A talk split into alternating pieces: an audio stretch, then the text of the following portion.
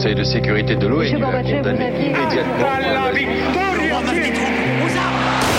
Vous n'avez pas, monsieur Mitterrand, le monopole du cœur. Moi, j'ai vu Brel. Les présidents, ils sont pas pour nous. C'est moi Vous pensez tous que César est un con Comment ce groupe d'hommes peut décider pour des millions et des millions d'autres hommes? 12, 11, 10, 9, ignition sequence start. Mesdames et messieurs, culture générale. Bonjour, bonjour, bonjour et bienvenue dans Culture 2000. Bonjour Marlène. Salut Greg. Bonjour Julie. Salut. Bonjour Johan. Bonjour. Aujourd'hui dans Culture 2000, nous allons parler de migration et de gens qui passent des frontières. Alors si vous êtes comme moi et que vous pensez tout de suite à Gérard Depardieu ou à Florent Pagny quand on vous parle de migration, eh bien cet épisode est fait pour vous parce qu'on va pas vraiment parler de musique, on va plutôt retracer une brève histoire des migrations, des migrations pardon, afin de comprendre pourquoi on quitte sa terre natale et, et- et ce que ça soulève euh, comme question. D'ailleurs, première question, qu'est-ce que ça vous évoque euh, les migrations, euh, Marlène? Tu n'as pas réfléchi à la question, je le Non, vois à ton regard. absolument pas. Voilà, j'ai vachement bien préparé l'épisode. Donc, euh, Alors, euh, au regard de Julie, j'ai l'impression à que toi part, non euh, plus, à tu- part une actualité morbide, là actuellement, ça me ça m'évoque euh, voilà, Ok, que des bon, choses super réjoui- réjouissantes. Je vais pas vous torturer, Johan. Toi, toi, toi, t'as peut-être plus travaillé avec les filles. Ouais, bah, j'ai bossé, j'ai bossé, ça Et m'évoque. voilà, un truc. allez. Bah, moi, ça m'évoque mes cours d'espagnol où, euh, comme je pense tous les gens qui ont fait espagnol LV2, j'ai appris Clandestino, la chanson de Manu Chao. euh, Ouais. Et voilà. voilà. Et je crois même que c'était mon sujet du bac. Je crois. Clandestino. Du bac. Ouais, ouais, est-ce que t'avais on a passé le bac ensemble. Ah non, mais Non, on n'a pas passé le bac. non, mais Ah, Pas les cochons ensemble, la même année, je voulais dire. Mais tu sais pas espagnol, si Bah, Ah bah si. Bref. euh, C'était peut-être pas les mêmes sujets à Saint-Etienne. Mais non, mais nous on avait des études de texte et parmi Ah, les textes entre guillemets, il Ah y avait non, Clandestino de Manu Chao. Parce qu'en S, c'était un texte. Ok, bon, j'ai dit n'importe quoi. Voilà. J'espère que vous êtes contents d'en savoir plus sur notre bac à Johan et moi. Voilà, on n'a pas eu d'anecdote, mais au moins on en sait plus sur votre bac. Euh, tout de suite, pour commencer, extrait sonore.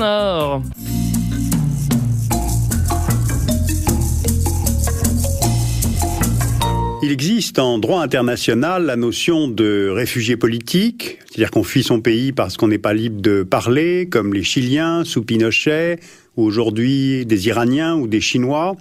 Il existe aussi la notion de réfugié économique, ou plus exactement de migrants économiques, c'est-à-dire des gens qui fuient la pauvreté dans leur pays. Eh bien voici que se développe maintenant une autre réalité, celle des réfugiés environnementaux. C'est cette réalité que nous allons évoquer aujourd'hui en vous montrant ce que des photographes et des écrivains du collectif Argos ont Mais non, rapporté mais non, sur on va la pas vie faire que les, que les réfugiés climatiques, nous. hein. Évidemment, c'était un, un extrait du dessous des cartes qu'on Oui. vous conseille. hein. Un petit ex- hommage à Un extrait de bonne Victor. humeur pour une fois, Greg. Oui, c'était bonne humeur. hein. Euh, c'est vrai que j'aurais peut-être pu trouver un truc d'un migrant euh, euh, européen qui va en Floride. Ça, ça m'aurait Ça, c'est bonne humeur. Pas trouvé. Euh, nous, on va quand même faire notre émission à nous. hein. On n'est pas focus sur le dessous des cartes. Pour commencer, on peut peut-être définir euh, ce que c'est que le, que, que, que, que le mot migration. Qu'est-ce que ça veut dire? C'est quoi la migration? Bah, alors une, migration? une migration, déjà c'est un déplacement à l'origine, mais c'est un déplacement particulier, donc d'une population ou d'une personne qui va euh, donc se déplacer d'un point A à un point B. Mais euh, la, la spécificité, c'est que c'est un changement durable de résidence. En fait, on estime qu'en dessous d'un an, euh, c'est du tourisme. C'est Et- Erasmus. Voilà, c'est ça. Et en gros, à partir d'un an, c'est comptabilisé comme une migration. Donc, euh, vous changez de résidence principale. D'accord. Il faut aussi que ce soit volontaire euh, dans le Larousse, j'ai vu. Si Ah. on parle de, de volontariat, c'est-à-dire que sinon c'est des déportations en fait, tout simplement. Ah, d'accord. la rigolo. définition Bah oui, du. Robert, tu l'as ou pas? Mais, euh, ouais, ouais, ouais, moi j'ai la définition du Robert et ça dit que ça peut être les deux. Ah d'accord, Alors, très bien. on est passé Il est sympa, Robert. C'est pas clair. Ça date euh, pas d'hier les migrations, ça date de quand? Bah, depuis toujours en fait, hein, Ah. euh, même avant le camping-car, hein, les gens, euh, les gens Voilà. bougeaient. euh, Ah bon? Ouais, je te jure. Donc voilà, c'est vraiment un truc qui date depuis toujours. Ça s'est quand même accéléré au, au 19e et au 20e siècle, mais c'est sta et c'est stable euh, à peu près depuis le, depuis le 19e. Et là, à l'heure actuelle, on, on estime que c'est 3% de la population mondiale qui migre. C'est très précis. Euh, c'est où Alors ça, ça va être plus dur. Hein C'est international, Greg.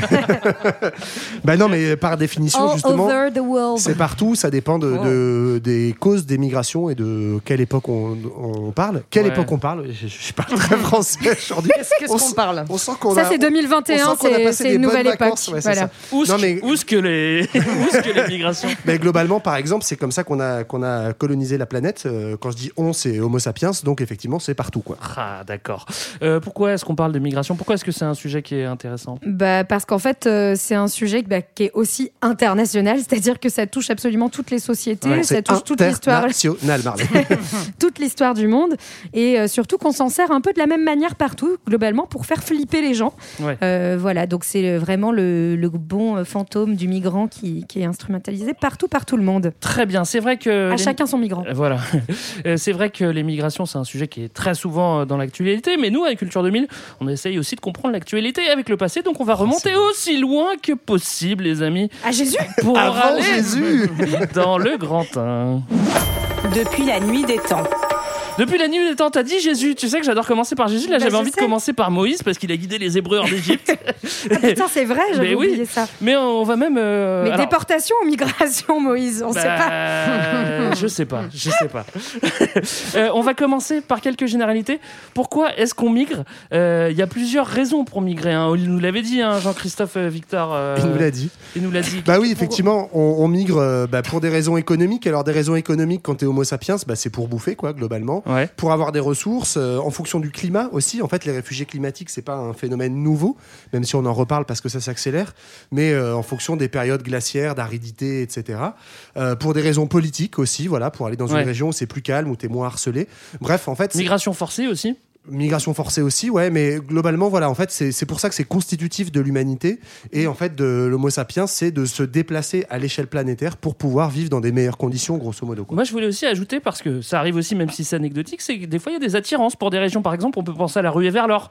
Tous les mecs qui allaient sur l'ouest euh, parce qu'ils avaient un espoir de. Vous allez dire, c'est toujours une histoire économique. Après, il y a des gens qui, qui ont le rêve américain, qui partent, euh, qui partent en se disant ah, je, vais, je vais être une star, je vais être. euh, Ou le rêve euh, stéphanois, des le rêve rêvent stéphanois. Bon. Bah, c'est existe, vrai, c'est ça vrai. Ça peut être aussi être attiré par, euh, par, par une région, même si c'est euh, moins souvent le cas. Alors, si vous êtes malin, vous allez me dire pour migrer, il faut déjà avoir une maison. Donc, Ouais. tant que l'homme est pas sédentaire, la définition, elle marche pas. C'est ça, c'est qu'en fait, il faut comprendre aussi que la migration, à l'origine, c'est la base. En fait, euh, l'homme, au départ, est mobile, est nomade, bah, jusqu'à ce qu'il réussisse en, faire, en fait, à devenir un agriculteur. L'homme est plutôt le chasseur-cueilleur, hein, et euh, du coup, il a besoin de tout le temps se déplacer pour aller chercher de quoi bouffer, c'est ce qu'on disait, hein, des Ouais. ressources pour vivre. Et du coup, au départ, la migration, c'est euh, son- sa manière de vivre. Il se déplace sans cesse pour survivre, pour échapper aux conditions climatiques, Là etc. où il y a des fruits. Voilà. Et donc, en fait, c'est comme ça, la migration, finalement, c'est c'est le peuplement de la planète à l'origine. C'est Ouais. comme ça que euh, bah, tout ce qu'on appelle les représentants du genre Homo, donc pas sapiens avant, hein, mais vont finalement quitter euh, l'Afrique vers le Proche-Orient, l'Asie, l'Europe, peupler toute la planète.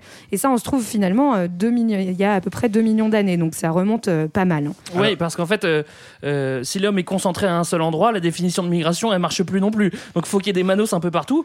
Il y en a qui, certains qui parlent de première mondialisation, c'est quand l'humain va partout euh, par la, sur Ouais. la planète. Euh, euh, et, et à ce moment-là, on l'a expliqué avec plusieurs modèles. C'est ça, et même on devrait dire les humains, parce qu'en fait, on l'avait vu sur l'épisode Je sais que la ça tient à cœur, avait fait. Ouais, c'est une histoire que j'aime bien, mais aujourd'hui, en fait, il y a qu'une seule espèce humaine qui est Homo sapiens, mais on sait aujourd'hui qu'il y a au moins 6 ou 7 espèces d'hommes, euh, d'homo qui ont existé euh, en même temps sur la planète. Il y en aura peut-être qu'on découvert qu'il y en avait même plus, mais en fait, notre espèce à nous, Homo sapiens, on est à peu près sûr aujourd'hui. Donc, il y a eu plusieurs modèles, on, on va pas tous vous les faire, mais que grosso modo, cette espèce-là est apparue il y a 200 000 ans, donc c'est assez récent par rapport à l'histoire des- des- de toutes les espèces humaines. Et en fait, par- à partir de l'Afrique, il est parti et par le Moyen-Orient, il a ensuite été dans toutes les régions du monde. Et en fait, on sait qu'il a euh, remplacé progressivement les autres populations humaines, puisqu'aujourd'hui, il n'y en a plus qu'un. Et il les a dire qu'il a remplacés. fait le grand remplacement? Eh ben oui et non, parce qu'il a fait aussi la grande reproduction. et parce qu'on se rend compte que euh, on a longtemps cru qu'Homo sapiens en fait avait buté les autres espèces et par les grâce en fait aux études génétiques, on sait aujourd'hui qu'on a tous un petit peu notamment d'hommes de Néandertal en nous. Et d'Erectus aussi. Et euh, Homo erectus, je suis pas sûr. Moi j'avais entendu Bah, t'es Néandertal. debout, mec. et- Bah, moi, j'avais T'es vu qu'on on avait- des Néandertal, donc Qu'on avait forcément- 4% d'ADN d'Erectus. Ah ouais Beaucoup. Pardon. Bon, en tout cas, voilà, il y a plusieurs espèces et l'homme de Flores aussi, qui est un homme asiatique dont on a un petit peu de, un petit peu de génome. D'Indonésie. Euh, alors on est nomade, on a la bougeotte et puis euh, on, on s'installe et puis après finalement on veut visiter et coloniser le monde, bah, c'est super.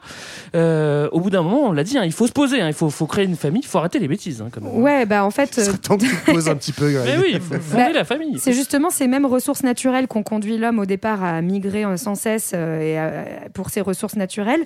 Et, et finalement, ces ressources et le climat qui vont faire qu'il se pose, euh, et notamment, euh, notamment en Europe et au Proche-Orient, où là, on va avoir une sédentarisation euh, des hommes qui se fait à peu près en 6000 ou 5000 avant notre ère, euh, au moment où on va commencer à faire de l'agriculture tout simplement parce que ce sont des régions où on va avoir beaucoup d'eau, un climat euh, tempéré qui est plus facile à vivre et où l'homme va pouvoir s'installer euh, durablement. C'est pour ça qu'on parle du Proche-Orient comme le berceau de l'humanité entre le Tigre et l'Euphrate, puisqu'en fait, l'humanité existait avant, mais c'est là qu'elle se sédentarise parce que c'est là qu'apparaît l'agriculture. D'accord. Maintenant qu'on est sédentaire, on pourrait croire que chacun va rester chez soi, mais l'humanos, parce que j'aime bien ce mot humanos, il est curieux. Et les humanas aussi. Les les. Non. N'oublie pas les humanas. Manos, womanos, et le, le, le humanos, c'est l'humanité. Bon, bref, on s'en fout. Euh, en fait, il va continuer à bouger euh, pour se caler là où les terres sont, sont vierges, fertiles, et puis aussi rendre visite à ses voisins, parce qu'il paraît qu'ils ont des trucs qu'on n'a pas chez nous. Vous avez compris, on va parler de commerce. Ouais, on bouge aussi en fait pour faire euh, pour faire du bise parce qu'on est et parce qu'on est à l'étroit. Et euh, donc en fait même quand on est sédentarisé, euh, on continue à bouger. C'est la preuve aujourd'hui aussi. Et euh, ce que tu disais Greg, parce qu'on a besoin de place, qu'on a besoin de nouvelles terres, de nouvelles ressources et de bah, du coup ce qu'on disait, hein, faire du business avec euh, avec les voisins. Et ça, ça va, ça va se faire notamment avec la maîtrise progressive de la mer, euh, qui va notamment conduire à développer ce, ce commerce.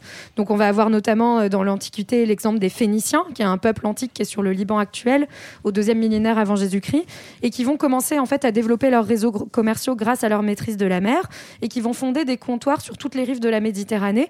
Donc, ils vont développer euh, en fait plein de petites villes et, euh, et aller chercher, voilà, pour étendre leur territoire et leur puissance. Et ils vont être suivis par la suite par euh, les Grecs qui, euh, en fait, euh, dans Ouais, l'Antiquité, donc euh, ouais. voilà, entre le 8e et, et le 4e siècle avant Jésus-Christ, vont aussi fonder des colonies un peu partout. Donc chaque cité fonde ses colonies qui lui donnent plus de ressources, plus de main-d'œuvre. C'est notamment comme ça que les phocéens de Fossé vont aller fonder Marseille. Ah bah voilà. Et puis il y a ceux aussi qui bougent pour, pour conquérir. On, a, on aura plein d'exemples par la suite. Mais dans l'Antiquité, on pense direct aux, aux- aux Romanos. Aux Romanos, ça, exactement. Aux Romains. Ben, les Romanos, ouais, ils- globalement, ils, ils copiaient ce que faisaient, ce que faisaient les Grécos, hein, c'est-à-dire ben, de conquérir des territoires, notamment autour de la Méditerranée. D'ailleurs, les, les deux civilisations se rencontrent très largement. Et en fait, euh, là, on est vraiment à mi-chemin entre en fait les migrations et, euh, et la colonisation, Ouais. puisqu'on est sur une étape où c'est vraiment en fait un système politique qui s'installe. Donc, c'est pas uniquement des humains, c'est aussi des institutions, des routes commerciales, etc. Où l'idée c'est d'aller commercer à l'extérieur, mais aussi d'installer un système institutionnel et politique Ouais. sur les pourtours de la Méditerranée. Donc en fait, ce sont des civilisations qui s'étendent et qui créent des migrations euh, de facto. Alors c'est vrai que là on parle de, de, de migration, mais aussi de, de mouvement, de commerce, etc., etc. On avance un petit peu dans le temps.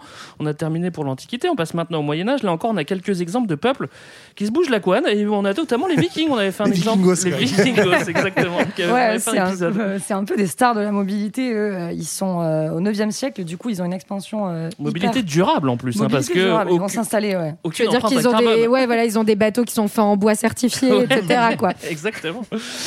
Ouais, donc au 9e siècle, en fait, ils vont avoir leur territoire qui, qui s'étend rapidement parce qu'ils font des, ils font des raids en fait euh, sur les côtes. C'est aussi des, des manos qui maîtrisent vachement bien la navigation et donc ils font des raids par les côtes et ils remontent grâce au fleuve et ils s'installent chez les gens Ouais. comme ça euh, en toute. euh, pas forcément dans, la, dans, dans une ambiance hyper pacifiée, mais, euh, mais ils s'installent. Et il y a aussi les Mongols en Asie au XIIIe siècle. qui, Ouais. Pareil, c'est pas hyper pacifié puisque c'est c'est Genghis Khan hein, qui fonde euh, au XIIIe siècle le plus grand empire de l'ère prémoderne. Donc c'est quand même pour le vous représenter conquérant, un hein, peu. Khan, pas le, pas le groupe qui a ensuite euh, chanté Pas- Moscou, Moscou euh, avec pas des eux, grandes non. moustaches. Non, non, ouais, le Genghis Khan, le conquérant.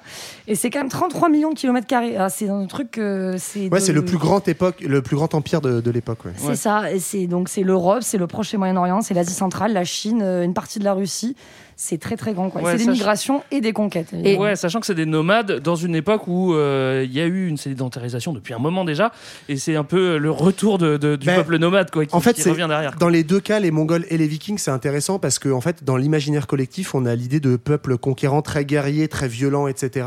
Ça a été euh, vachement euh, créé, ce mythe-là, par euh, l'historiographie un peu bancale, notamment au 19e siècle, parce que justement, c'est des peuples nomades qui, dans leur mode de fonctionnement, soit de, de conquête de territoire pour bouffer pour les Mongols, soit de commerce, en fait, pour les, les Vikings, on les a vachement homogénéisés comme des espèces de peuples très violents. En fait, comme tu le disais, c'est essentiellement des peuples nomades Ouais. qui ont besoin de voyager pour, pour faire vivre Bah leur oui. population. Les Vikings, on en trouve par exemple des traces jusqu'en Sicile, voire en Tunisie, euh, où pareil, dans le dans l'ADN de la population, il y a des Vikings qui sont venus s'installer. Ouais, bah, bah, en fait, c'est que juste que dans les steppes euh, et puis en Scandinavie, il n'y avait pas grand chose Y a à pas- manger. à Enfin, en ouais. fait, euh, c'est encore bon une fois poisson, le, famille, hein, nomadisme n'a jamais été, euh, enfin, pour très peu de populations en tout cas, est resté un choix. En général, c'est vraiment une adaptation des Ouais. populations au climat et au, au milieu qui les entoure. Donc en fait, ce que tu es en train de nous dire, c'est que c'est- les Vikings, c'est quand même des migrants en fait, quoi. Bah ouais, c'est- enfin, en tout cas, ce sont des nomades, quoi. Sachant des qu'ils ont été même euh, jusqu'au euh, jusqu'au euh, Saint-Laurent, au nord de, au nord des, Ouais. euh, au nord du Canada, etc., etc. On peut aller faire un petit tour aussi du côté de l'Europe si vous avez envie. Si vous n'avez pas Ouais. envie, on n'y va pas. C'est comme vous voulez. Bah en fait après c'est pareil hein, cette cette volonté de, de migrer pour pour le commerce elle va enfin elle va perdurer et notamment avec le grand la grande cité État du du XIIIe siècle qui est Venise qui va aller s'installer un petit peu partout en Méditerranée donc fonder de nouveau des comptoirs Euh, notamment les Vénitiens s'installent à Constantinople qui est le carrefour commercial de toute le, entre l'Europe et l'Asie où euh, pas où, où- Les routes de la soie. voilà où passent toutes les toutes les richesses Ouais. et ils vont être suivis ensuite par les Génois, dont on qu'on connaît notamment parce qu'un des, un des pesto. éminents euh, Génois, pour le pesto et pour Christophe Colomb. Et pour la Sampdoria, pour les Et, euh, et en fait, euh, il faut, il- il- c'est vraiment des populations qui vont migrer à la- à l'origine pour le commerce, mais qui vont s'installer à, à l'étranger, si on peut dire, puisque les Génois, en fait, même en 1453, quand les, quand les Ottomans vont prendre Constantinople et fonder Istanbul, en fait, il y a tout un quartier de Const- de- d'Istanbul qui Ouais. reste euh, génois, donc pour ces commerçants, qui s'appelle Pera Galata, qui est euh, un quartier fortifié dont on trouve encore des traces, et euh, qui en fait, un trace, bah, c'était les migrants des Ottomans de, de l'époque, quoi. A- Après, pour contextualiser, c'est vraiment euh, des exemples qu'on donne parce que ces exemples-là, on les connaît, alors que c'est des relativement petites villes, parce que c'est des villes qui, à cette époque, au étaient Moyen Âge, puissantes, ouais. voilà, on pesait dans le game. En fait, il faut s'imaginer qu'il y a plein d'autres mouvements migratoires, en fait, comme on l'a dit, qui constituent l'humanité depuis le début, dont on n'a pas forcément autant de traces que ces exemples-là. Alors ça arrive plus vite que vous ne le pensiez dans cet épisode. Mais on a aussi des réfugiés climatiques euh, très très tôt. Et puis euh, à cette époque-là, c'est pas trop à cause de la chaleur, c'est plutôt à cause du froid. D'ailleurs, à l'époque des Vikings, il y avait une petite glaciation aussi. euh. Ouais, ils se les caillent en fait. hein. Il y a des dérèglements climatiques euh, après le, 4e siècle et du coup on, on bouge à l'époque pa- parce qu'on a froid. Et donc euh, c'est déjà des réfugiés climatiques dans l'Antiquité. On dit qu'il y a les Romains hein, qui ont vu euh, débouler donc euh, des populations germaniques et, et uniques. Et donc c'est euh, c'est ce qu'on disait tout à l'heure, hein, de démonter ce mythe des invasions barbares euh, où en fait euh, c'est surtout des migrants. qui sont venus, donc les Huns d'abord, je disais, puis les Lombards de l'Italie, puis les Slaves au 6e siècle. Et donc c'est que des nomades en fait euh, qu'on considère comme barbares parce que étrangers à la civilisation romaine, mais en fait euh, c'est surtout des migrants des migrants climatiques. Mais pardon, en tout cas, ce qui est drôle, c'est de voir que là, on est sur des migrations qui sont entre le 4e et le 6e siècle après Ouais, on est Jésus-Christ. on, est un peu retourné en arrière. hein, Mm. c'est pour d'autres motifs, c'est plutôt des migrations qui sont forcées. On n'a pas le choix. Mais en tout cas, ce qui est im- impressionnant, c'est de voir que dès cette époque, dans le discours de l'Empire romain, on parle déjà d'invasion et déjà de barbares. Enfin voilà, l'étranger est déjà présenté Oui. comme celui qui dérange Ouais. en fait et qui vient euh, en gros foutre la merde, perturber l'équilibre euh, de Et- l'Empire. Et en plus, c'est d'autant plus euh, abusé que, euh, en fait, c'est des migrations qui sont euh, régulées politiquement, et notamment la, la plupart des populations dont tu parlais, Julie.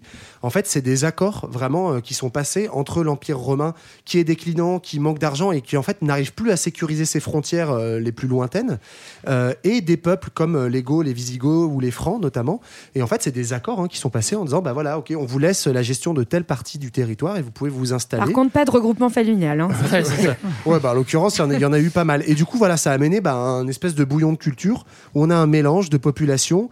Euh, parfois, c'est euh, les dix Romains sur place qui vont se casser. Puis parfois, en fait, il va y avoir un mélange euh, d'assimilation, mélange des populations. Donc, en fait, ces migrations, elles s'accompagnent automatiquement toujours d'échanges culturels et de mix génétique. Et en fait, ça, c'est hyper important parce qu'on dit depuis le début, les, euh, les migrations, c'est dans le, on va dire, dans l'ADN, enfin, de, de la population humaine, mais c'est aussi en fait le mélange des populations qui fait que la, la mixité de ces populations qui fait qu'on n'est pas tous consanguins comme. euh, Ouais. D'ailleurs, en fait, tu parles de comme métissage. Christine hein. Boutin, par Christine exemple. Boutin, Voilà, ouais. oui, de métissage. un mélange de couleurs. Je suis métisse, Oui. un mélange de couleurs. Voilà. Exactement. Euh, une autre euh, grande cause de mouvement de population. C'est l'esclavage. Bah oui, quand on t'emmène dans un endroit, d'un endroit à un autre sans ton accord, c'est un mouvement de population quand même. Euh, alors ça existe depuis très longtemps. hein, les Ouais. esclaves, il y en a un petit peu moins maintenant, un petit peu moins, même si ça existe toujours. Euh, dans la Grèce antique, il y en avait. Au Moyen Âge, il y en avait. À l'époque moderne, il y en avait. Vous voulez qu'on parle desquels? Bah, on peut commencer par euh, la traite des négriers euh, musulmans du 7e au 20e siècle, qui est sans doute la plus importante en fait en termes de, de personnes déportées.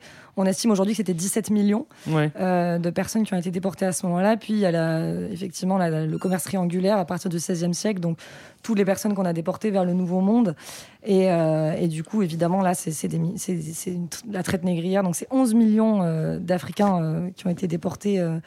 Vers le, vers le continent américain. Ouais. On- Mais ce qui est intéressant, pardon, Non, non, vas-y, vas-y. c'est que c'est aussi de parler des résistances à ces, à ces déportations et du fait que au sein même de la, enfin pendant même la migration, il y avait des des révoltes d'esclaves en fait et qui ont parfois Ouais. été euh, comment dire qui ont réussi parce qu'ils ont repris le notamment le, la plus connue c'est sur le navire euh, Amistad où euh, c'est au large de Cuba c'est des esclaves en fait qui ont qui ont repris possession du navire et qui ont, qui ont buté tout le monde en fait, euh, qui ont commencé par le cuistot parce qu'ils faisaient des blagues comme quoi ils allaient les bouffer apparemment. Peut-être que- peut-être qu'ils faisaient de la bouffe de merde aussi. Du coup, ça qu'ils méritait, quoi. de. Non, ils faisaient des mauvaises blagues. méritait, ouais.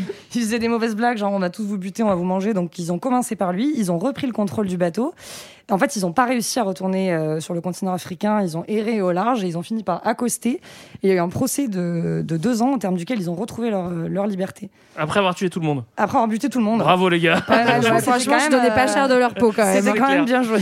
Euh, on le touche du doigt en, en parlant justement de, de commerce triangulaire, mais il y a un gros bail au 15e, c'est aussi la découverte des Amériques. Là, il y a gros, gros mouvement de population. Alors, pour coloniser, oui.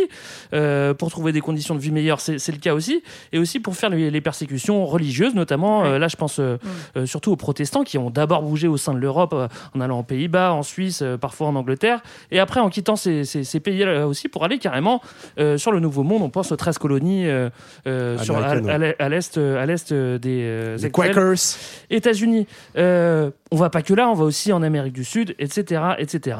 Euh, c'est vraiment, c'est vraiment à cette époque-là, il y, a- il y a des gros mouvements de population avec la découverte de l'Amérique. Effectivement, tu fais bien de le dire. En fait, dans les deux cas, on est sur des migrations plus ou moins forcées, soit par persécution religieuse, soit dans le cas des traites. En fait, pourquoi on donnait ces deux exemples-là, alors que, on l'a dit, il y a plein d'autres exemples d'esclavage dans l'histoire. C'est aussi que, en fait, euh, les traites euh, musulmanes euh, du, du 7e au 20e siècle et surtout le commerce triangulaire euh, organisé par l'Occident, en fait, sont vraiment des, bah, par, par définition, comme des traites, sont des déportations systématiques de population. Donc, c'est pas uniquement de l'esclavage, Mm. c'est vraiment un système économique, politique organisé de déplacements massifs. Ouais. Voilà, Julie, elle disait 17 millions, puis 11 millions pour le commerce triangulaire. Donc, Mm. c'est vraiment euh, énorme et ça a des impacts jusque, en fait, dans la démographie actuelle. hein, on le Bah voit ouais, bien, sur tout le continent américain, où dans une grande partie de la population de ce continent est issue de, de cette Ouais. traite euh, négrière. Est-ce que vous avez euh, d'autres exemples euh, euh, Marlène, tu fais oui de la tête. Alors Ah ouais, ouais, ouais. Non, mais c'est Ah qu'en oui, gros, c'est qu'en gros, euh, bah, il y en a. euh, le- la migration, c'est un peu devenu leur leur lifestyle, quoi. Tu Ouais. vois. Donc, par exemple, parce que là, on parlait donc des migrations forcées, on parlait des migrations commerciales, mais il y en, enfin, mine, mine de rien, il y a quand même des populations qui vont garder le nomadisme. Euh, elles sont elles sont peu nombreuses, mais elles existent.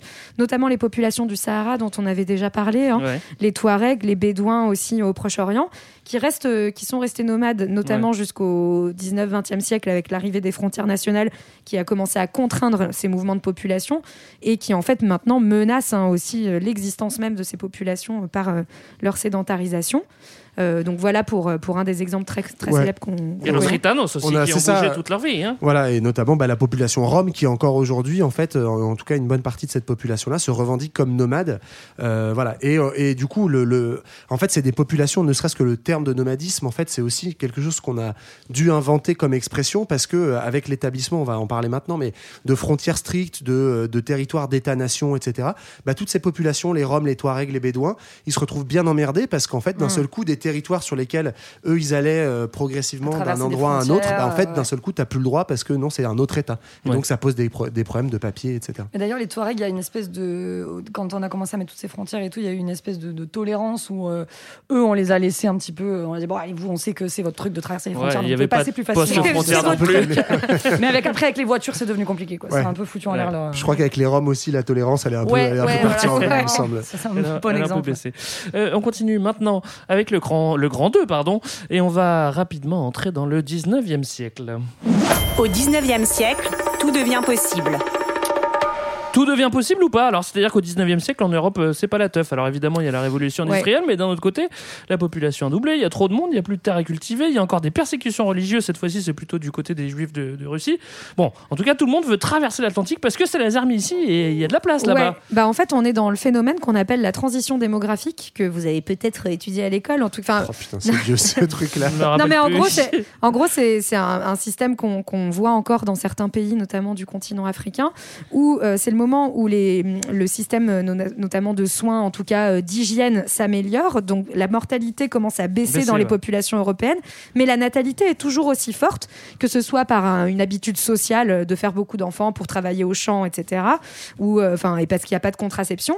Et du coup, d'un coup, de la population augmente extrêmement fortement euh, d'un coup, et bah il y a plus assez à bouffer pour tout le monde, euh, et on n'arrive pas à, à gérer toute euh, toute cette population. Donc on s'en va. Bah ouais, et c'est pour ça notamment qu'à ce moment-là, on a eu tous les thèses malthusiennes. Vous en avez peut-être déjà entendu parler. C'est l'idée euh, que euh, il faut surtout euh, pas trop faire d'enfants pour gérer la population. Surtout si on est pauvre, non? Voilà, surtout si on, y- Ouais. si on C'est est pauvre, c'est mieux. gênent, Voilà, c'est surtout surtout eux qui qui, gênent, ouais. qui font beaucoup d'enfants et qui sont gênants. Mais du coup, euh, bah, les pauvres, on va plutôt les mettre sur des bateaux pour euh, aller euh, traverser euh, l'Atlantique et aller vers les, vers les États-Unis, l'Amérique, Ouais, on, alors euh, on va les veut mettre. avoir. On va les mettre où ils vont, ils vont s'y mettre tout seuls, euh, notamment les, les Irlandais, euh, qui est un, un des exemples. hein, on pourrait en prendre d'autres, mais il est assez emblématique. D'abord parce que je crois qu'il y a plus d'un million euh, d'Irlandais qui, dans la deuxième moitié du 19e siècle, fuient euh, aux États-Unis sur une population, je crois à l'époque, de 8 millions d'habitants, donc c'est énorme. Ouais. Et voilà, c'est un exemple qui est assez connu parce que c'est une des populations qui va fonder en grande partie les, les premiers migrants de la nation américaine. Et puis parce qu'en fait, ils fuient notamment à cause d'une famine, le, le mildiou, hein, quelque chose qu'on connaît bien pour ceux qui ont vécu à la campagne. Le mildiou, c'est une maladie Mildiou qui, sur la patate. qui tape la patate notamment. Et comme tu manges beaucoup de patates en Irlande, bah, quand tu as du mildiou sur la patate, tu te casses. Quoi. Ouais. Donc voilà, beau- grosse population, grosse migration euh, à ce ils, moment-là ils se cassaient pas mal avant déjà. hein. Les Irlandais, ils, ils allaient déjà beaucoup dans le mouvement. Et c'est vrai que ça, ça a vachement Ça a accéléré, accéléré, le, ouais. le truc. Parce qu'ils ont pas, en plus, ils ont pas de boulot, quoi. Bah ouais. En fait, faut dire qu'ils se cassaient aussi parce qu'ils étaient persécutés en Il tant que aussi, catholiques ouais. euh, Ouais, par les ça. Anglais euh, protestants. Donc ça rentre aussi dans toutes ces, dans tous Oui, ces avez avec les Anglais. Ils ont pas mal de bonnes raisons de se casser. En, tout cas, ce qu'il faut savoir, c'est qu'entre 1850 et 1910, il y a 55 millions de personnes qui quittent l'Europe pour aller vers les États-Unis. Ou aussi Donc, l'Argentine, il y a voilà. aussi l'Argentine, l'Amérique du Sud. hein. Exactement. C'est, euh, Donc de l'autre côté de l'Atlantique, Ouais. tu as raison. Et en tout cas, donc les Irlandais dont on a parlé et beaucoup d'Italiens, parce que maintenant je me souviens de ce que ça m'évoque. Ça m'évoque notamment la scène du parrain qui est hyper Voilà. connue et de l'arrivée à Ellis Island, euh, voilà, Ouais, ouais, ouais. euh, des Italiens. C'est un peu tard, Marlène, hein, ça fait 20 minutes. Bah ouais, voilà, je suis en retard. J'avais pas fait mes devoirs et voilà. Peut-être on fera à l'intro. Non, je pense pas. Euh, vi- évidemment, comme on est au 19e, tout ça s'est rendu possible par une accélération des transports. Bon, euh, est-ce que vous voulez en parler un petit peu Bah Non, ouais. non, mais grosso modo, effectivement, en fait, on a. On a toute une partie de la population qui quitte l'Europe pour euh, l'Amérique, le continent américain, les États-Unis, mais pas que, tu l'as dit. On a aussi toute une partie de la population européenne parce qu'on a à l'époque de l'expansion des empires coloniaux, cette, cette géniale idée euh, qui en fait euh, permet d'aller euh, à plein de populations, aller s'installer dans le reste de son empire colonial. Et donc on a notamment comme ça l'invention de colonies de peuplement. Alors pour le- le- l'empire britannique, c'est notamment l'Australie ou l'Afrique du Sud. Ouais. En Australie, on envoie plutôt les bagnards, les prostituées, les gens dont on veut pas Ouais. trop chez nous. Histoire de, fonder une Voilà. belle nation. Et puis en France, bah, c'est l'Algérie qui devient, euh, qui devient à cette époque-là une colonie de peuplement Mm. où on incite des gens justement pour euh, réguler la population en Europe à aller s'installer là-bas. Mais il y a aussi un troisième type dont, dont on parle moins, mais qui est en fait important, qui sont des migrations intra-européennes qui sont hyper fortes à l'époque, puisqu'on l'a dit, en fait, ce qui, ce qui bouleverse tout, c'est la révolution industrielle. Et donc, bah, déjà, il y a des villes et des campagnes, donc il y a de l'exode rural, et puis il y a des zones euh, des pays, notamment euh, l'Angleterre, l'Allemagne et un peu moins la France, qui en fait recrutent de la main-d'œuvre. Et c'est comme ça qu'on arrive, par exemple, en France, dans les bastions miniers, à avoir des populations polonaises, italiennes qui arrivent au début, Ouais. puis ensuite euh, espagnoles, portugaises. Bref, en fait, la migration intra-européenne, elle est déjà très très forte à cette plusieurs rounds. hein. Voilà. Ça, Ouais. c'est le premier au 19e. Et c'est juste pour dire qu'il ne faut pas croire que tout le monde se barre. En fait, il y a aussi des mouvements intra-européens très forts. Oui, et de la même manière, on a des, des mouvements intra. États-uniens, puisque c'est aussi le moment, euh, les années 1850-1870, de la ruée vers l'or. C'est aussi parce que euh, à un moment, il y a aussi un afflux de population énorme sur la côte est et qu'il y a un besoin euh, à la De fois, place. il y a une volonté politique de conquérir euh, le reste des États-Unis, mais il y a aussi un besoin de place, un besoin d'aller, d'a- enfin d'aller découvrir d'autres sources et puis de nourrir une population qui afflue par milliers. Et donc, on va avoir la même, la, la même chose, la même conquête. Tu Et- fais bien de préciser, c'est pas que la rue est vers l'or et l'appel du gain. On est Non, voilà, enfin, c'est aussi des populations qui vont fuir euh, parce qu'elles fuient la, la misère euh, de, de la côte Est. Donc, euh, donc on a ce côté-là.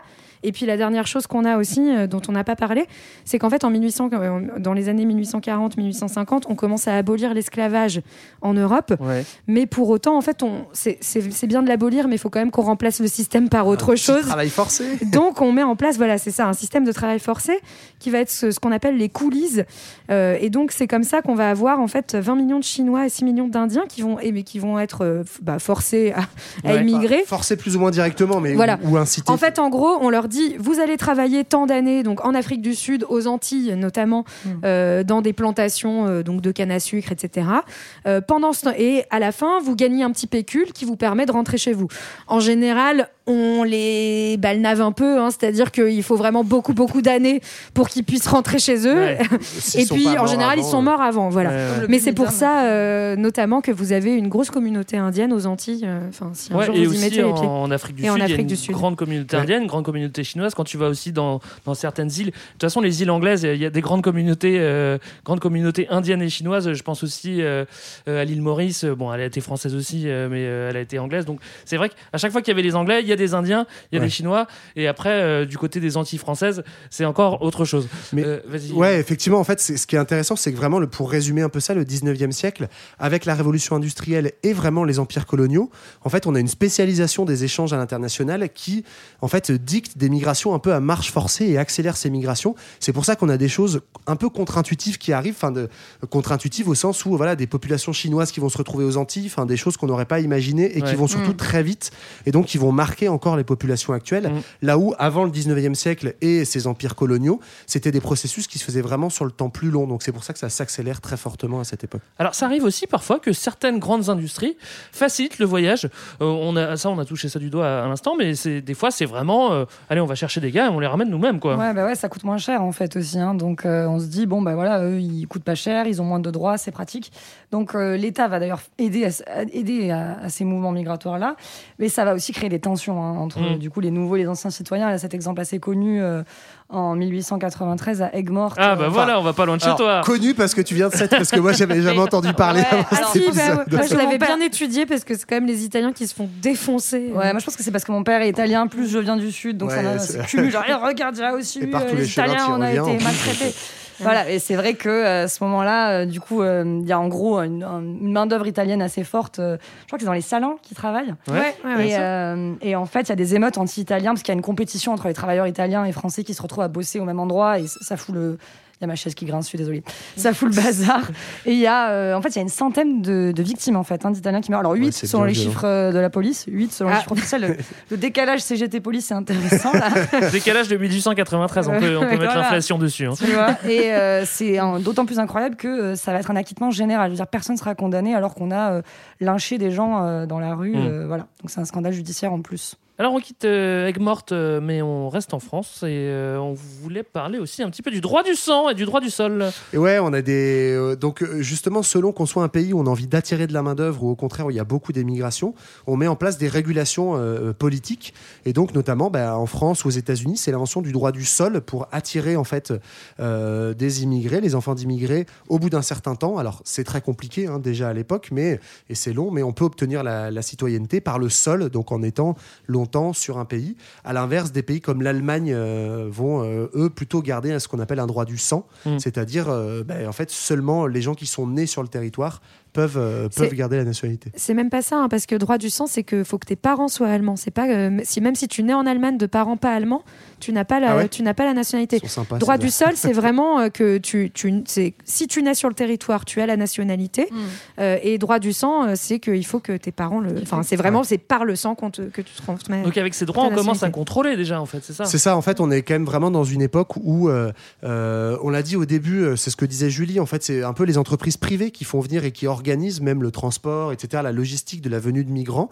À la toute fin du 19e, on commence à avoir des États qui mettent un, un œil dessus, qui commencent à réguler et à rationaliser.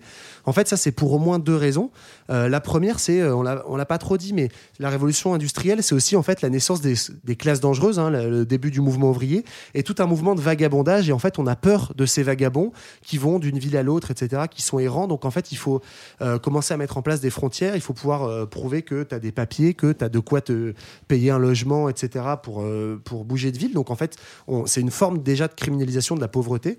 Et puis l'autre raison, c'est qu'à cette époque-là, on est en plein essor du nationalisme, euh, aussi de l'antisémitisme. hein. En France, on est après la défaite contre l'Allemagne de 1870, avec cette peur de l'ennemi intérieur qui pourrait trahir, etc. Et donc l'idée du coup qu'il faut, euh, il faut réguler, il faut avoir un œil sur, sur ces ennemis intérieurs que seraient les étrangers. Sur ces bonnes nouvelles, Yoann, je te rends la parole tout de suite parce que je pense qu'on va faire une petite pause musicale. Qu'est-ce qu'on va s'écouter? Oui, on va s'écouter une célèbre chanson d'El Arachi qui nous raconte l'exil mêlé d'espoir et d'amertume d'un immigré algérien à Paris. Ici, c'est Ya Raya qui est reprise et sublimée par un certain Rachid.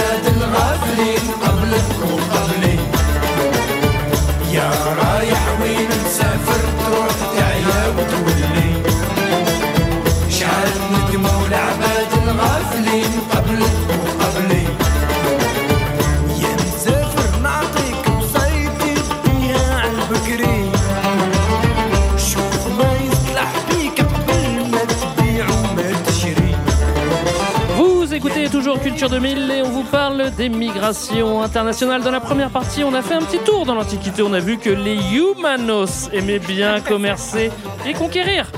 Euh, que ça les avait poussés à rencontrer leurs voisins ou bien à les asservir, c'est au choix. En tout cas, ils bougeaient déjà. Juste avant la pause, on était au 19e siècle et on a vu que les Européens avaient bien, bien fui vers le vieux vieux continent pour tenter leur chance outre-Atlantique fuir la misère, évidemment. On arrive maintenant dans le Grand 3 et on va parler du 20e siècle.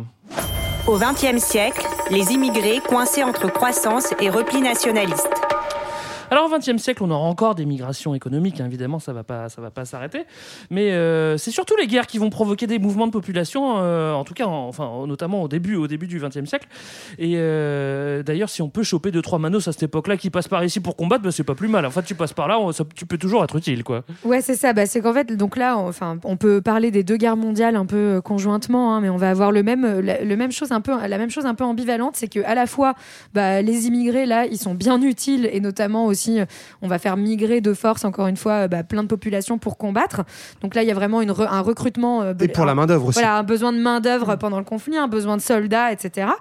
Et à la fois, bah, ces conflits qui, se passent dans un contexte hyper nationaliste, donc euh, de peur de l'étranger, etc., vont accentuer la surveillance qu'on a des étrangers, les, les dispositifs de contrôle, notamment donc après le premier conflit euh, en 1918, donc dans les années 20, en 1925 en France, on crée le premier service pour le contrôle et la surveillance de la communauté immigrée.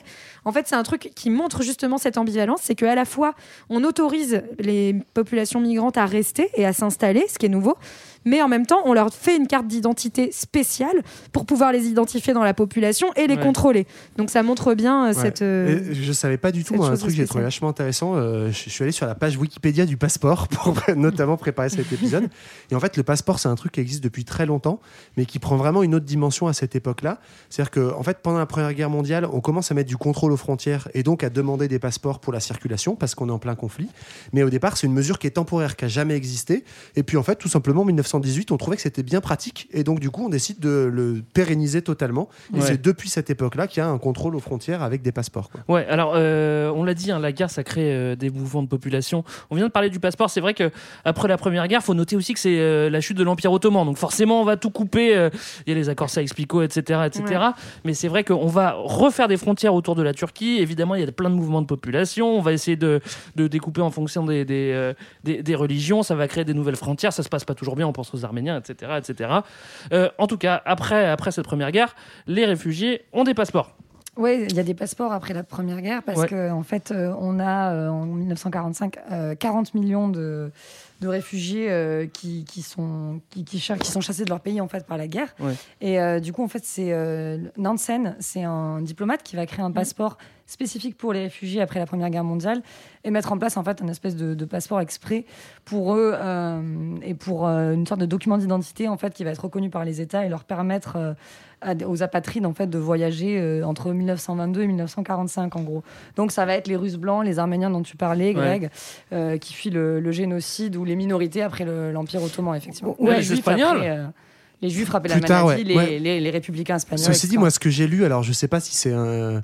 Euh, à quel point, euh, enfin, le poids réel de ça, mais c'est qu'effectivement le passeport Nansen, Nansen, je sais pas Ouais. si on dit ça comme ça, c'est euh, ça date de 22. En fait, 22, c'est la fin de la guerre civile euh, en Russie, Mm. et en fait, c'est quand même en grande partie pour, accueillir Russes des Russes blancs, c'est-à-dire en fait des anti-bolcheviques Ouais. et euh, et voilà plutôt des gens qui sont menacés par le pouvoir communiste en Russie. Donc Au c'est aussi ça, lié, ouais, ouais. voilà, à des réfugiés en question Ouais. de la première guerre, aussi à la montée du communisme et Mm. à pouvoir, euh, bizarrement, on ouvre plus facilement les frontières pour des Russes blancs Ouais, que pour ouais. des Roms aujourd'hui. quoi. Ouais, après, ce qu'il faut savoir aussi, c'est qu'on est euh, voilà, dans les années 20, les années 30, euh, donc euh, comme on le disait, dans ce contexte hyper nationaliste et puis de, racisme euh, extrêmement puissant et qui, augmente. On est dans une époque où les pogroms se multiplient, donc contre diverses populations, hein, on l'a dit. Donc on va avoir notamment l'émigration des populations juives qui commencent au début du XXe siècle et qui vont continuer jusqu'à la fin des années 30. Euh, et donc, donc voilà, le statut de réfugié, il est aussi créé pour répondre à un problème qui est finalement relativement nouveau en Ouais. Europe, puisqu'avant il y avait ces empires qui, euh, en fait, avaient une certaine tolérance pour, euh, pour les populations minoritaires, alors que maintenant les populations minoritaires sont en fait persécutées euh, dans, cette vieille. Europe. Voilà. Ouais. Donc, donc il y a vraiment ça, et à la fois, euh, en plus, pour répondre au massacre, puisqu'en fait, la migration, on a dit, elle va être aussi forcée, et elle va carrément devenir une arme hein, pendant ces deux guerres, euh, puisque on va avoir notamment, en fait, la marche forcée, la migration forcée devient, devient un instrument de mort. Ouais, une arme de guerre. euh. C'est comme ça que les Arméniens vont être euh, tués pendant le génocide par les, par les Turcs. Et euh, on l'avait vu aussi dans les- dans d'autres épisodes, hein, les Japonais vont s'en servir Ouais. euh, notamment contre les prisonniers de guerre avec des marches forcées, notamment celle de Batane, où on fait marcher, migrer euh, ces populations pour les faire mourir. Alors là, tu parles des Japonais. Du coup, c'est la deuxième guerre. Là, encore une fois, la deuxième guerre, elle va faire, elle va faire, elle va tout remuer. hein. Bon, évidemment, il y a le régime nazi qui, qui va créer des, des gros mouvements de population. Les Juifs, les opposants, les intellectuels, bah, il y en a qui partent, soit aux USA, soit en Europe de l'Ouest et même en Palestine britanniques hein, Mhm. déjà à l'époque. À la fin de la guerre, tout le monde rentre chez soi. Faut dire que tout est éclaté. hein. Euh, enfin, en tout cas, on, on essaye de rentrer chez soi. Ouais, Il si y a on les- en a encore un. il y a quand même 10 millions de soldats allemands. Oh, alors on n'y pense pas, mais c'est quand même 10 millions de, de soldats allemands qui sont à l'étranger. Donc ça fait aussi des mouvements de population. On parle de migration. hein. Euh, Il y a les prisonniers, il y a les juifs qui savent plus où aller, il y a ceux qui fuient, les communistes aussi qui euh, à l'est. Ça fait quand même 40 millions de personnes à la fin de la guerre qui doivent bouger et qui Ça savent un sacré qui essayent de rentrer chez eux ou euh, enfin s'ils ont un chez eux Euh, en tout cas c'est le bazar Euh, mais ça tombe bien parce qu'on va créer un statut euh, spécifique pour les réfugiés euh. Ouais, en fait, euh, ce qui avait été créé par le passeport Nansen, en fait, est, est, euh, globalement euh, pérennisé avec le vrai statut de réfugié qui est créé par l'ONU après la Seconde Guerre mondiale pour faciliter notamment tous ces mouvements de population. Et puis, il y a un autre mouvement de population dont tu n'as pas parlé, mais qui s'ajoute à ces, ces 40 millions, qui est qu'en fait, bah, notamment en Europe, globalement, les pays sont ruinés, tout est détruit. Et donc, il va y avoir, on va faire un, un appel à l'immigration. Ça paraît bien lointain, malheureusement, aujourd'hui. On va aller chercher de la main-d'œuvre et des bras en dehors de l'Europe pour reconstruire les pays. Dans les colonies hein, principalement au début Ouais. Oui, hein. bah oui. Ouais, Et puis, et puis euh, pardon, pour faire aussi tous les boulots les plus pénibles, hein, notamment euh, travailler dans les mines, dans l'agriculture, Mm. dans les usines d'assemblage. Et donc, c'est comme ça qu'on va faire euh, appel à beaucoup de main-d'œuvre euh, qui vient notamment d'Afrique du Nord, euh, Ouais. euh, bah, dans les colonies, euh, en, France, pour, dans les colonies françaises. quoi. Ouais, Ouais. Alors en France, dans les colonies euh, juste après la guerre, mais après il y a quand même un gros mouvement aussi après la deuxième guerre qui est de décolonisation qui donne lieu à plein de euh, rapatriements, des mouvements de population. On pense à l'Algérie bien sûr, mais c'est aussi le cas pour les colonies britanniques, les, les Hollandais et puis bon bref j'en passe. Euh, donc il y a les colons qui rentrent et on va chercher des travailleurs dans les anciennes colonies. Après c'est toujours un peu une transition quoi. mais hein. surtout, enfin, les Il y a des liens entre entre les colonies quoi. Oui, il y a des liens, mais c'est surtout après les décolonisations. En fait, dans un premier temps, l'après-guerre, c'est pas tout de suite quand même euh, les gens des colonies, c'est surtout notamment, euh, encore une fois, ces migrations intra-européennes. Et en France, on va chercher D'accord. essentiellement des Européens du Sud et de l'Est. Donc toujours pareil, les Polonais, les Italiens, les Espagnols, dont certains sont déjà réfugiés en France. Et c'est vraiment à partir des années 60 et notamment après les indépendances que là arrive du coup une seconde vague d'immigration qui est euh, plutôt d'Afrique du Nord en France et puis d'Afrique euh, subsaharienne. Et puis quand ça va mal dans le pays économiquement, bah, le plus simple c'est de taper sur les travailleurs immigrés, c'est toujours plus facile. Au moins euh, c'est ouais, la ça, de facilité. C'est hein. toujours les premiers à dégager. C'est ironique, hein, je, je, je- on- Ouais, on sait bien, Greg, Je évidemment. fais bien de préciser. Non, parce que des fois on me l'a reproché. Mais les gens qui nous écoutent ont des doutes. Non, mais c'est vrai que dès qu'il y a des crises, donc après 1929 ou après 1973, euh, qu'il y a du chômage de masse, bon ben voilà, c'est les premiers fusibles à sauter, les im- travailleurs immigrés. Donc euh, par exemple, entre 31 et 32, ils sont 450 000 à quitter la France. Et euh, c'est des choses qui vont se poursuivre en fait. euh, donc je disais les années 70 aussi. Et jusqu'aux années 90, c'est vraiment le moment où on, on met un gros stop à tout ce qui est migration de travail dont on parlait auparavant, parce qu'il y a un ralentissement économique et on va basculer vers un modèle plus de regroupement familial Ouais. qui va devenir la principale source d'immigration. Et on a aussi les pays d'Europe du Sud qui vont devenir des, des pays d'immigration à ce moment-là. Ouais. Ouais. Et, et notamment, c'est à ce moment-là qu'on crée la différence un peu entre les bons et les mauvais migrants. Donc, Ouais. les fameux migrants économiques qui seraient euh, donc ceux euh, qui viennent et qui vont commencer à voler le travail des Français puisque le travail est rare. Enfin, je caricature, mais en gros, c'est comme ça que le- notamment l'extrême droite va s'approprier ce discours sur les migrations. Et puis, d'un côté, les bons réfugiés qui sont justement ces réfugiés, puisque dans les années 70, c'est la crise, mais c'est aussi le moment où on va accueillir beaucoup de réfugiés, les boat people euh, notamment, donc euh, ce qui sont euh, qui viennent du Vietnam, et puis les réfugiés chiliens aussi euh, suite au coup d'État de Pin- Pinochet. Donc il y a vraiment ce truc de dire ah bah si on est quand même un pays des droits de l'homme, on accueille tous ceux qui en fait fuient les dictatures euh, et notamment dans un contexte de guerre froide, hein, je le rappelle. Et puis d'un côté bah, ceux dont on n'a plus besoin, qui sont les migrants économiques et qu'on renvoie Ouais. chez eux. Ouais, Ouais. En fait, c'est ça, c'est que c'est un rapport très utilitaire. Donc, pendant toutes les 30 glorieuses de la Seconde Guerre mondiale, au milieu des années 70, on fait venir beaucoup de migrations économiques, justement, de la main-d'œuvre, de la petite main-d'œuvre, hein, pour des travaux pénibles, etc. Et puis, une fois que c'est la crise économique, hop, on ferme le robinet. Et ce qui est étonnant, c'est qu'en plus, faut s'imaginer, parce que du coup, on a li- l'image comme ça de, d'espèce de vague. D'ailleurs, on parle toujours de vague migratoire. Oui. Enfin, c'est un, un mot qui, malheureusement, a beaucoup de sens. Euh, mais notamment, la main-d'œuvre immigrée jusqu'au milieu des années 70 a été très souvent tournante et la plupart des migrants des anciennes colonies qui venaient ne s'installaient pas définitivement. ouais. Ils venaient seuls, c'était beaucoup des hommes qui Mhm. venaient seuls, travailler un ou deux ans, avoir Mhm. un petit pécule et rentrer au pays. Et parce qu'on ferme les robinets, du coup, le, cette question du regroupement familial, ça devient quelque chose qui est forcé parce que on ne peut plus venir seul travailler parce qu'on dit ah bah non, il n'y a plus de travail. Et donc, du coup, on force entre guillemets à ce regroupement familial qui devient une Mhm. des seules modalités dans le droit français. Là, on parle de la France, hein, mais pour pouvoir rejoindre euh, euh, la France et rejoindre bah, celui ou celle qui était venu travailler peut-être temporairement, mais qui, euh, qui est un peu coincé là, et donc la famille rejoint. Quoi. Ouais, et, en plus, c'est pas prévu. Donc, euh, il y a aussi euh, ce truc de- du fait qu'il n'y a pas de logement prévu pour toute cette euh, main-d'œuvre euh, économique. Et donc, en plus, ils sont logés dans des conditions insalubres. Euh, On pense Ouais, aux bidons, bidonvilles, euh, les bidonvilles autour de Paris, euh, etc. de Nanterre, ouais, par exemple. Mm. Et, do- et donc c'est comme ça notamment qu'on va mettre en place tout ce qui est aide au retour. Euh, en fait, dans les années 70, c'est une nouvelle, c'est une nouveauté politique. hein. C'est notamment sous Giscard que ça apparaît, c'est-à-dire qu'on Oh, interrompt l'immigration euh, économique et en fait on, ben, on, on- on donne un petit pécule aux gens pour qu'ils rentrent chez eux et c'est quelque chose qui existe encore aujourd'hui. Ah ouais. hein. C'est Oui, la prime au exactement. D'accord. Euh, N'hésitez pas, hein, vous organisez une fête chez vous, il y a des gens relous qui veulent pas se barrer à 3h du matin. Donnez-leur un petit billet, ils repartiront beaucoup plus facilement, c'est très malin. Euh, on peut regarder aussi des exemples de- du côté de, de- de chez nos voisins euh, british, hein, qui finalement ont à peu près la même histoire coloniale. Ouais, c'est un exemple intéressant, c'est celui de la génération Windrush, euh, qui est en fait le nom du navire euh, qui a amené euh, depuis Kingston en Jamaïque euh, des immigrés antillais à Londres à la fin de la Seconde Guerre mondiale. Et ils sont arrivés euh, de façon massive pour reconstruire le pays. En fait, euh, toujours cette idée hein, de reconstruire après la guerre. Et reconstruire un mouvement musical en Angleterre après les punks. hein, c'est ça Exactement, c'était ça le but. Il y avait du boulot. Euh, C'était en chantier là aussi. Et donc, euh, en fait, on leur donne le statut de citoyen à l'époque, euh, citoyen des colonies, hein, la jolie colonie. Euh, mais le truc, c'est que en fait, en Angleterre, on n'a pas vraiment besoin de papier. Enfin, c'est pas indispensable. Donc, en fait, ils pensent pas forcément à réclamer leur papier, parce qu'ils n'en ont pas besoin. On leur a jamais demandé. Ils n'ont pas la thune pour voyager. Donc, euh, ils vivent leur vie tranquillou. Jusqu'en 2018, en fait, où on leur dit, euh, en fait, il y a une- des politiques migratoires qui se, qui se durcissent.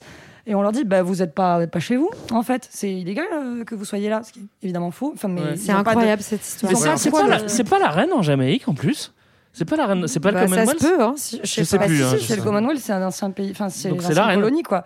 Mais là ils sont en Angleterre. Hein, euh. Oui, oui, oui. Je veux dire, ils ça, ont ils quand même la même reine, quoi. Ouais, mais en ils fait, qu'ils sont en Angleterre depuis, surtout depuis la Seconde Bah, Guerre mondiale, quoi. Ça fait ouais. 70 ans. Depuis 45. Mais c'est- ouais, c'est toujours ce problème des papiers où en fait des gens, si tu peux euh, pas prouver que tu es là parce que t'as pas pris les papiers à l'époque, bah du coup tu as des problèmes d'aide sociale, de logement, etc. Voilà, qui ils sont corrélés logement, euh, on, leur, on leur refuse des traitements médicaux, on les prive de prestations sociales et on les menace surtout d'expulsion. Donc ça a été un énorme scandale euh, Ouais. voilà, euh, récemment, il y a deux ans. C'est- pire en Angleterre que chez nous. Euh, Ouais, voilà. c'est sûr, ça c'est Ah, sûr, t'as raison. ils ouais. sont pas sympas. hein. En tout cas, j'ai comme l'impression que les conditions sont réunies pour une bonne montée de l'extrême droite. hein. Qu'est-ce qu'ils vont dire euh, C'est tout parti ça pour les années 80.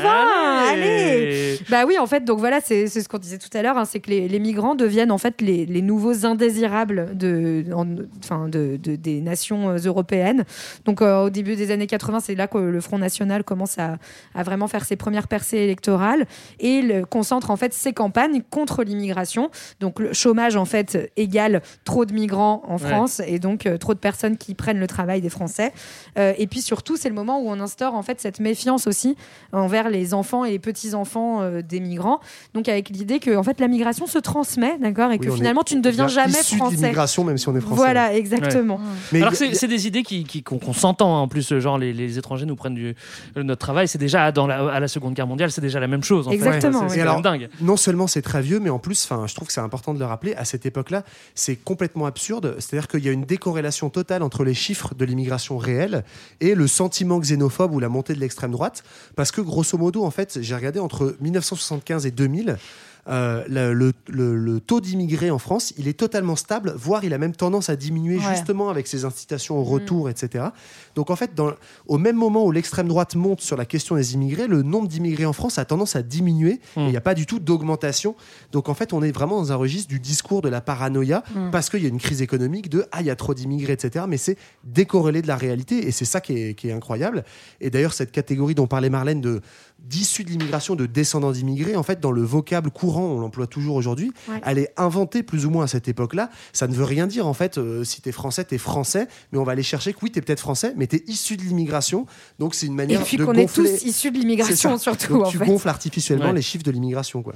c'est vrai qu'on est tous issus de l'immigration enfin si on regarde euh, euh, notre arbre généalogique à tous euh, il y a forcément un moment où euh, enfin on se rend compte que l'humanité elle est forcément brassée et Exactement. voilà on est Ja. tous des frères on est tous Ja, des frères. Un message de paix à tous les massifs. Voilà pour la troisième partie. On a rapidement balayé l'histoire des migrations de l'Antiquité jusqu'au XXe on passe maintenant au grand 4 Les migrations aujourd'hui, le mythe des invasions barbares.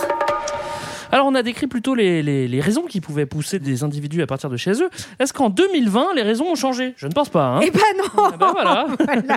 C'est toujours pareil en fait. On fuit les conflits, les, les crises économiques, on cherche de meilleures conditions de vie, on est persécuté politiquement, religieusement. Bref, rien n'a changé. Ou alors le climat devient euh, invivable. En tout cas, voilà. Donc c'est toujours la même chose. Et euh, donc ce qui montre que les migrations ont toujours existé, existeront toujours. Mais la différence, c'est que désormais, il y a des frontières Ouais. et qu'on les ferme de plus en plus. Oui, c'est ça. Et on croit qu'en fait, fermer les frontières, ça va euh, réguler l'immigration, alors que non, ça va juste la rendre beaucoup plus dangereuse et compliquée euh, pour les migrants. Et c'est ce qui crée en fait euh, le- les crises humanitaires et les chaos migratoires qu'on a pu voir ces dernières années. Moi, je note, je pense qu'il y a un nouveau type de, de- de réfugiés aussi, c'est les réfugiés Covid. C'est-à-dire qu'il y a des, je pense qu'il y a des Européens qui vont dans des, dans des pays, genre la Tanzanie, là où il n'y a pas de Covid, pour aller. Ça, pour le réfugiés. non, justement pour. C'est juste pour des cas sup qui vont faire leur télétravail Ouais, quoi. Bref, euh, seconde question de ce grand 4. En généralisant un petit peu, euh, est-ce qu'on peut faire un profil des migrants? Est-ce que c'est facile à faire ça aujourd'hui ou pas? Ouais, Alors- c'est d'autant plus intéressant que c'est en fait pas vrai, c'est des, des représentations assez erro- erronées dans les médias. Ouais. Euh, c'est assez misérabiliste. On nous montre toujours euh, des gens très dans des situations humanitaires extrêmes. Euh, et en fait, ça dénie pas mal la capacité d'action de ces gens qui est immense dans le sens où euh, ils prennent énormément de risques pour traverser ces frontières. C'est Ouais. souvent des trajets qui sont très longs. Euh, c'est un investissement financier qui est conséquent. Et du coup, en fait, le mythe à démonter un peu, c'est que c'est les gens les plus pauvres d'un pays qui, euh, qui, Qui migrent. Et c'est pas le cas. Par le exemple, les migrants d'Afrique, c'est pas les pays, c'est pas des pays africains les plus pauvres qu'on a. Ça c'est mon masque, désolé. qu'on a, euh, qu'on a les migrants euh, les plus nombreux. Et, euh, et voilà, donc c'est pas les plus pauvres. Et il y a Et- aussi cette idée. Ouais, vas-y. Ouais, Johan. notamment sur les, sur les plus pauvres, enfin, un chiffre quand même qui est parlant. Depuis 2017, on estime, enfin, c'est pas on estime, Mm. les chiffres, on le sait, on a plus de 40% euh, en France des migrants, donc des immigrés qui arrivent en France, qui sont diplômés du supérieur ou au moins du bac. Donc on a cette image qui est complètement parce qu'on est harcelé par ces Mm. questions des migrants, des réfugiés, etc. On a l'image que c'est que des pauvres, etc.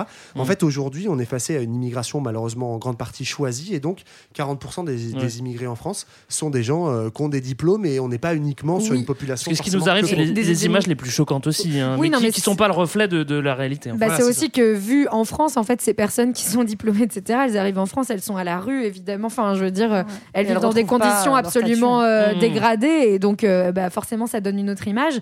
Alors que par ailleurs, voilà, il faut le savoir, en fait, migrer, c'est aussi que, premièrement, ça coûte très cher.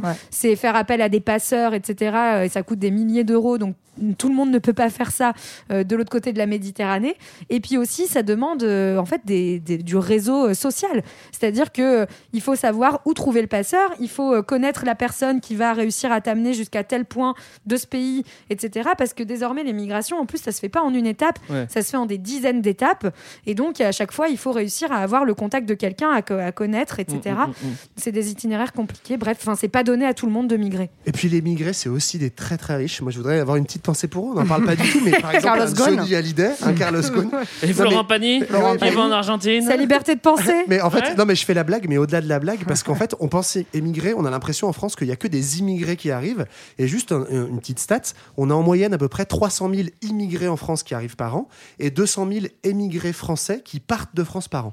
Donc en Ah, gros, c'est parce qu'il y a trop d'impôts. C'est oui, pour- mais peu importe les C'est raisons. une blague, c'est une blague.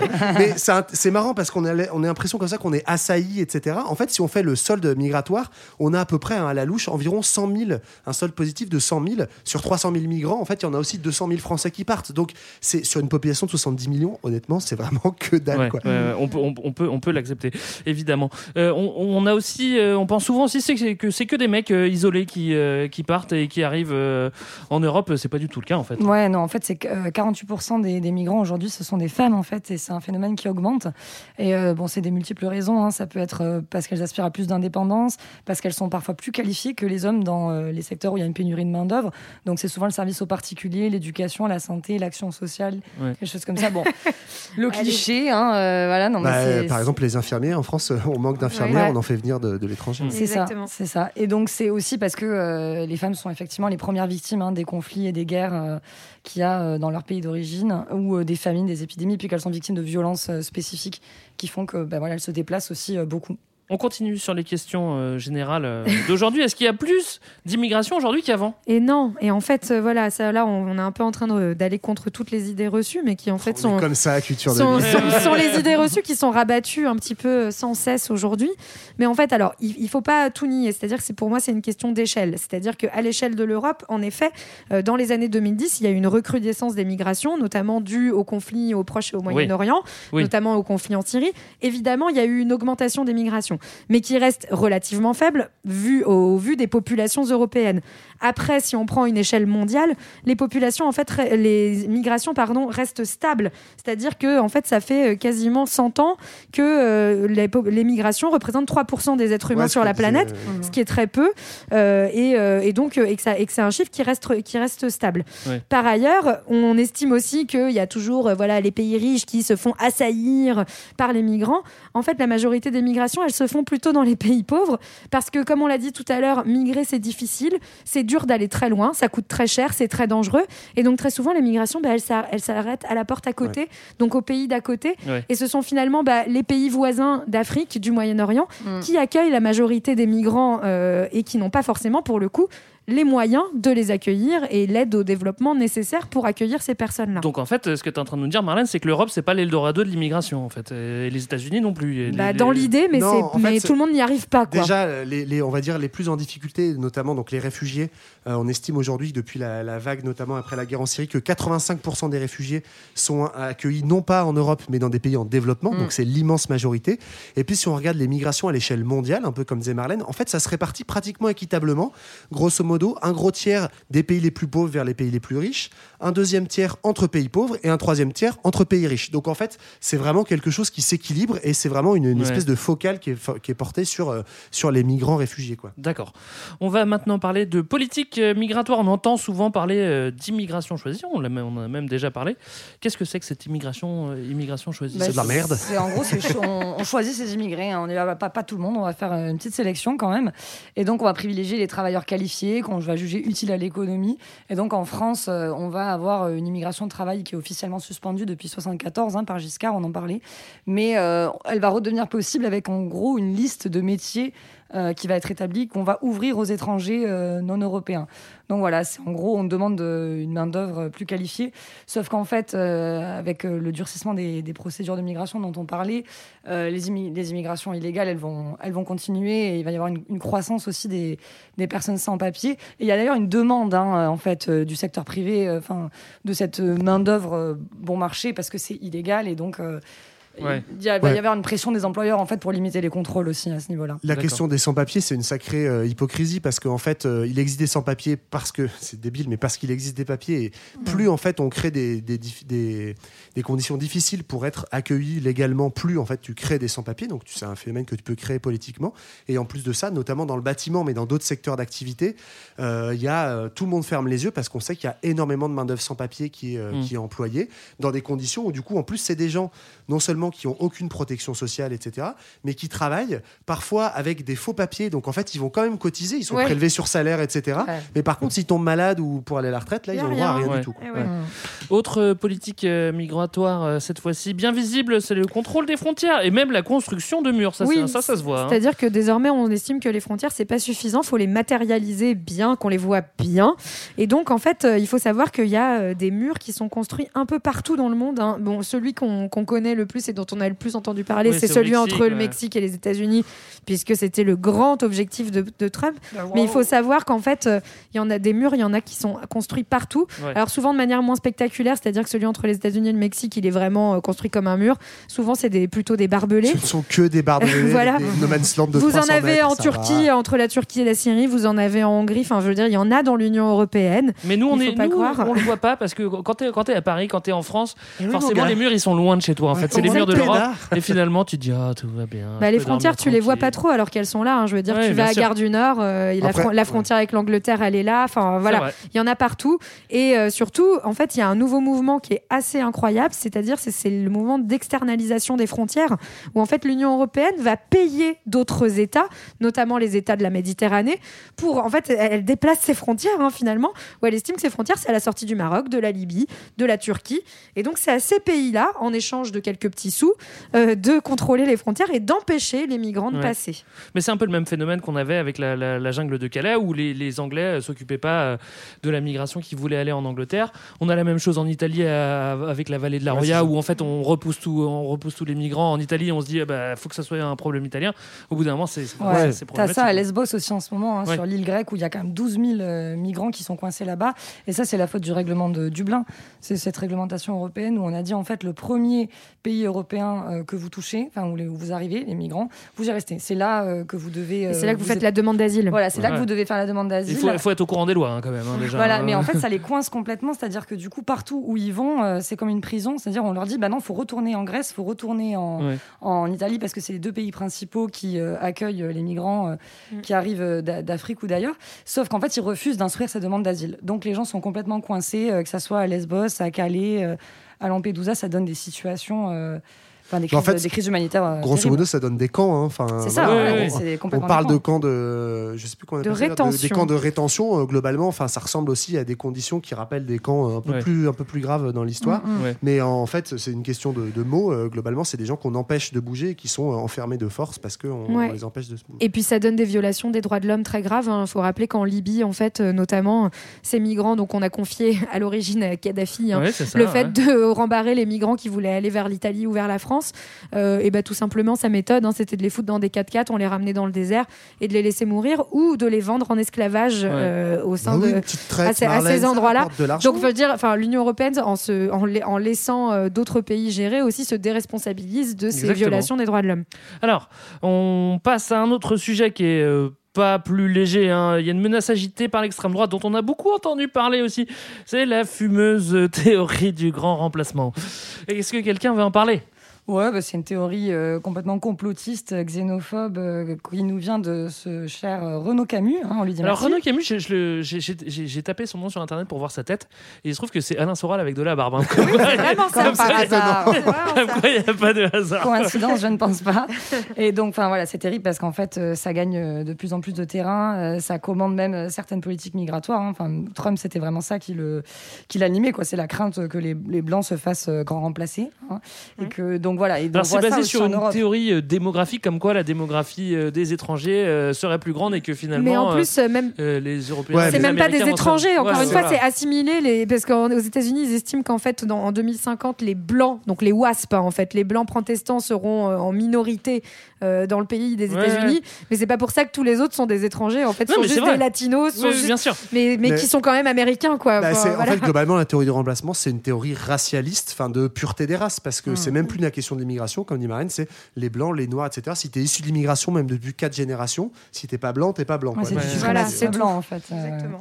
Alors, euh, des lois pour choisir l'immigration, euh, des murs pour empêcher les migrants de passer, euh, et puis d'autres lois pour les criminaliser. Voilà un bon triptyque. hein, c'est- c'est- c'est la suite, quoi. Exactement. Ouais, c'est ce qu'on disait. On renforce les frontières, on les militarise aussi, on les surveille de plus en plus.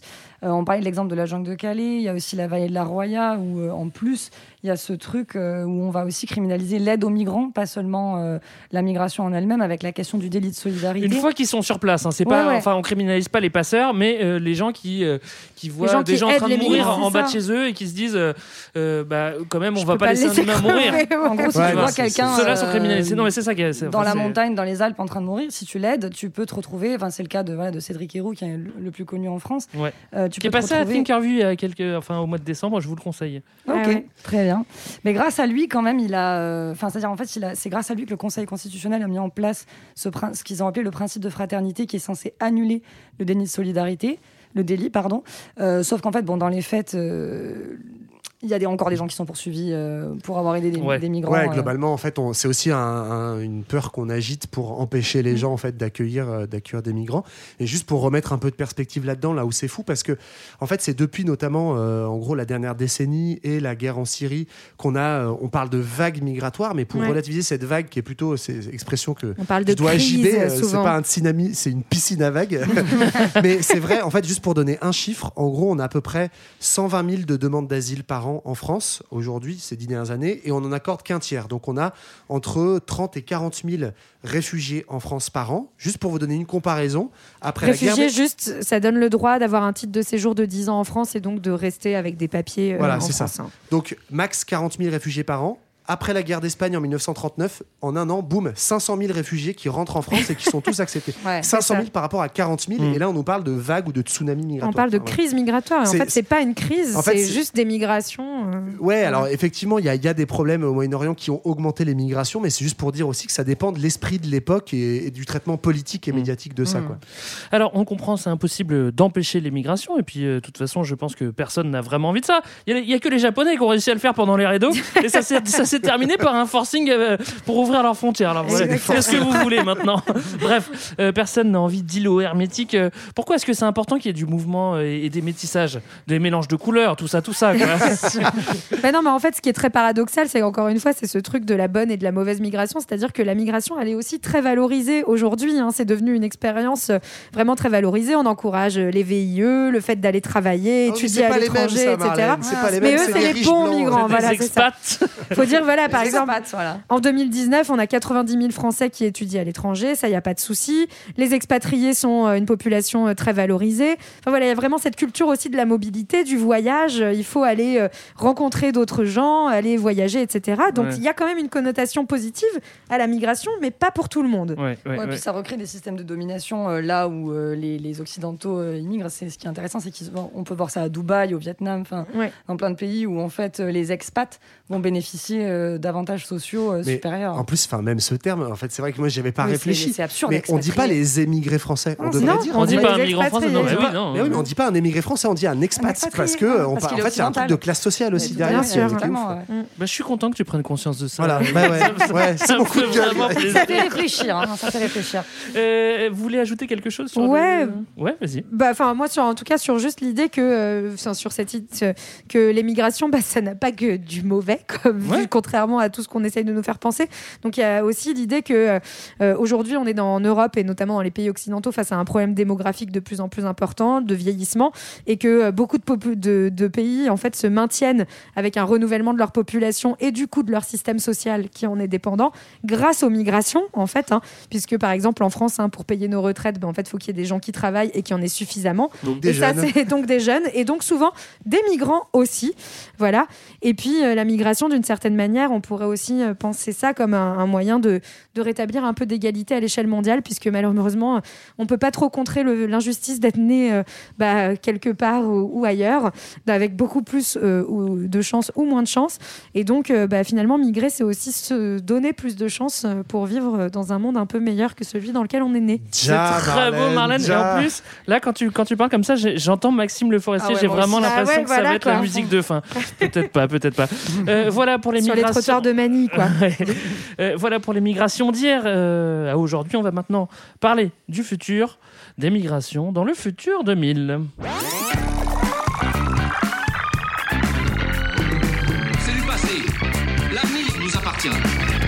Alors JB n'est pas là, mais c'est toi, Julie, qui va faire le futur 2000. Je prends le relais temporairement pour euh, combler cette absence euh, criante.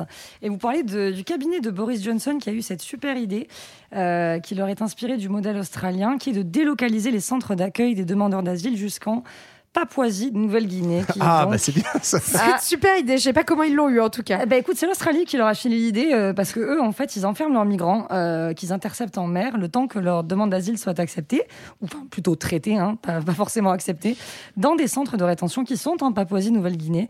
Donc ça a pour conséquence, je vous laisse imaginer, violation des droits humains, conditions de vie indécentes, invisibilisation, c'est dur à dire, Ouais. de tous les abus, euh, etc. Et, euh, et donc, euh, il y a quand même des gens au gouvernement. Enfin, c'est vraiment l'idée du cabinet de Boris Johnson. Il y a pas mal de, de ministres, etc., de, euh, au ministère de l'immigration qui lui ont dit Mais t'es complètement taré. Enfin, on n'est plus en 1815. euh, Ça va pas la tête. Hum, Voilà, on peut pas envoyer les gens euh, en Papouasie-Nouvelle-Guinée, en Moldavie ou au Maroc parce que c'était les autres. euh, les, Les autres idées autres, les autres candidats. C'était voilà, trop c'est près, ça. Moldavie et Maroc. ça Ouais, trop pas. près, trop près, trop près. Mais bon, lui, pour l'instant, il a, il a toujours pas lâché l'affaire, donc on va voir s'il le fait vraiment. Merci euh, Julie pour ce futur 2000. Voilà, c'était notre épisode sur les migrations. Les, les migrations pardon. On espère que ça vous a plu et que ça vous a donné quelques Ah repères Pour commencer 2021 pour commencer 2021 dans la joie. Si vous voulez aller plus loin, vous inquiétez pas, il y a de quoi faire. hein, vous avez compris, on a, on a survolé tout ça. Euh, où est-ce qu'on peut se retrouver, euh, les enfants euh, Sur Twitter, sur Facebook, sur Insta. Ouais, et pour écouter bah, Sur Spotify. Ouais. Bientôt sur TikTok. J'ai hâte de te voir sur TikTok, Johan. Moi aussi, j'ai vraiment hâte.